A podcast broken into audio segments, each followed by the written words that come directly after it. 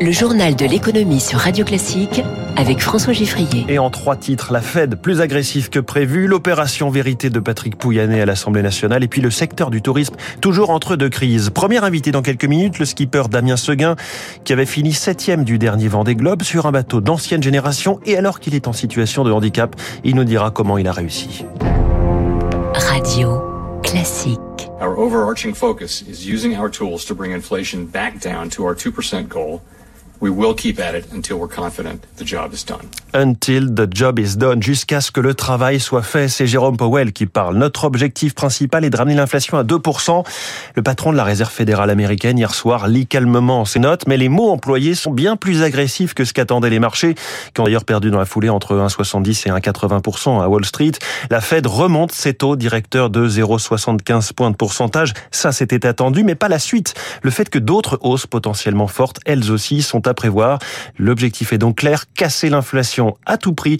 Réaction à chaud de Vincent Juvins, stratégiste chez JP Morgan Asset Management avec globalement des attentes que ce serait vraisemblablement la dernière hausse de 75 points base.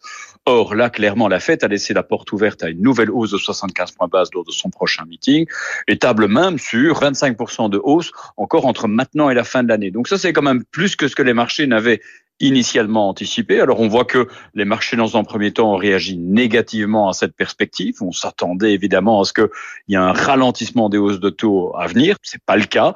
Jérôme Powell est quand même parvenu dans sa communication après à rassurer quelque peu, rappelant qu'en 2023 il y aurait sans doute une pause dans ces hausses de taux, voire un arrêt.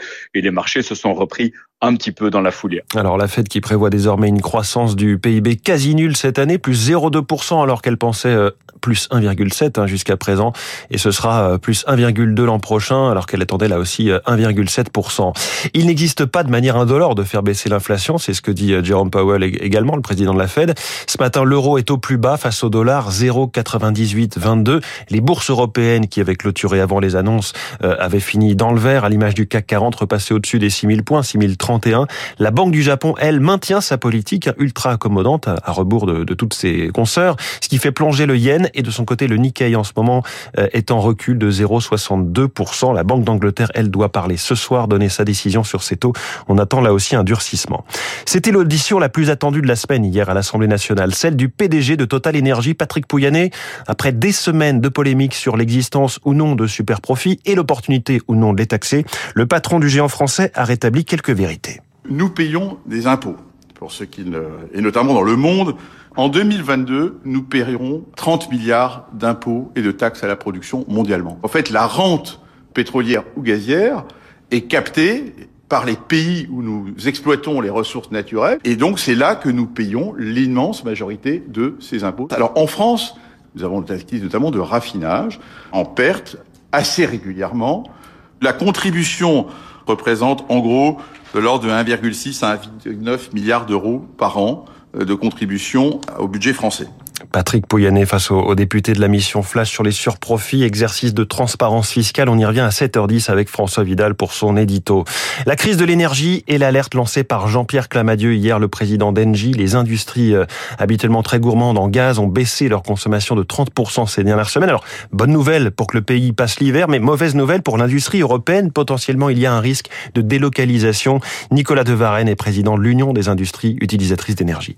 Il y a effectivement en Europe, et en particulier en France, du fait de prix du gaz et de l'électricité particulièrement élevés, des ralentissements d'activité. 50% de la capacité de production d'aluminium sont arrêtés aujourd'hui en Europe. C'est le cas dans le domaine de l'acier et c'est également le cas dans l'industrie du verre. Il y a un double phénomène aujourd'hui, donc un risque, une réalité de perte de part de marché à l'exportation. Puis à l'inverse, on voit les importations, en particulier des États-Unis et maintenant de la Chine à nouveau, augmenter très très fortement sur ces grands produits de base. Le cumul de ces deux effets peut être effectivement tout à fait dommageable pour l'industrie européenne et française en particulier.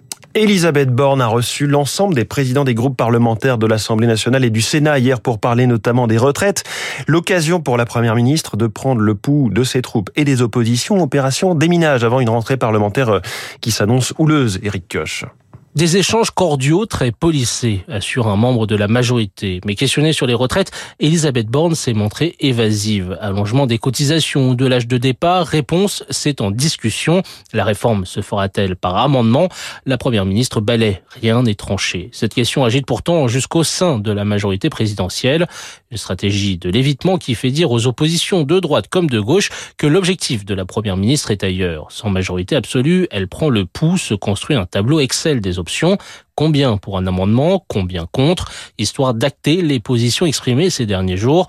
NUPES, RN, les Républicains, tous rejettent une réforme intégrée au projet de loi de financement de la sécurité sociale. Même son de cloche pour le modem, pourtant allié fidèle de l'exécutif. Elisabeth Borne ne semble pas non plus favorable à un amendement. Ce risque est interprété un ténor des Républicains. Serait-ce alors une manière pour la Première ministre d'aiguiser ses arguments avant son déjeuner avec le président demain? Il est 6h43. Le secteur du tourisme est dans l'incertitude. Malgré un été qui a été très bon, qui se rapproche, voire dépasse celui de 2019, il y a moins de visibilité sur les mois à venir car l'inflation et la guerre en Ukraine pourraient jouer les troubles faits. La perte du pouvoir d'achat avec la crise énergétique est dans toutes les têtes. Et les clients changent leur comportement. C'est ça, hein, le côté imprévisible de ce secteur. C'est ce qu'a constaté Émilie Vallès au salon IFTM Top Reza qui se tient aujourd'hui porte de Versailles à Paris. Éric Collange, directeur commercial de Croisier Europe, se réjouit. Nos croisières aux Canaries et sur la mer Rouge en Égypte sont remplies à 60-70% pour cet automne. C'est très bon, mais il a moins de visibilité pour la suite du fait de l'attentisme des clients. Toute la question est de savoir est-ce que le consommateur demain va revenir sur des standards qu'on avait, c'est-à-dire des prises de réservation un an à l'avance? Aujourd'hui, on est plutôt sur des prises de réservation sur trois mois et six mois. On s'aperçoit que le consommateur est très sensible à tout ce qui se passe dans le monde. Chez Parfum du Monde, tour opérateur spécialiste des voyages de groupe, c'est l'Europe qui est privilégiée au détriment des longs courriers. Valentine Jean-Richard, directrice générale adjointe. Les gens vont plus en Inde alors qu'avant on pouvait faire une cinquantaine de groupes par an. Les gens vont beaucoup moins en Vietnam, en Indonésie. Pendant longtemps, on a eu encore beaucoup de restrictions sanitaires sur ces destinations. Même si aujourd'hui elles viennent à s'amoindrir, tous les voyants sont pas encore ouverts. Tout le monde n'est pas prêt à mettre 1500, 2000 euros dans un billet d'avion. Élise Clafer dirige lui deux grands hôtels dans le Jura. Face à la flambée de l'énergie, il a augmenté le prix de ses chambres de 5 à 6 ce qui conduit ses clients à réduire leur séjour. On était sur des 5 nuits, 6 euh, jours. Maintenant, on passe sur des 4 nuits, 5 euh, jours. On a une nuit de moins. Ça, c'est des demandes que j'ai eues pour le réveillon. Et les gens rognent quelque part. Et cet hôtelier croise les doigts pour qu'une nouvelle vague de Covid ne gâche pas cette arrière-saison. Émilie Vallès pour Radio Classique. Il est 6h45 dans quelques secondes. Un témoignage exceptionnel. Un homme qui est à la fois skipper, marin, euh, multiple champion olympique. Le skipper Damien Seguin. Il répond à la question.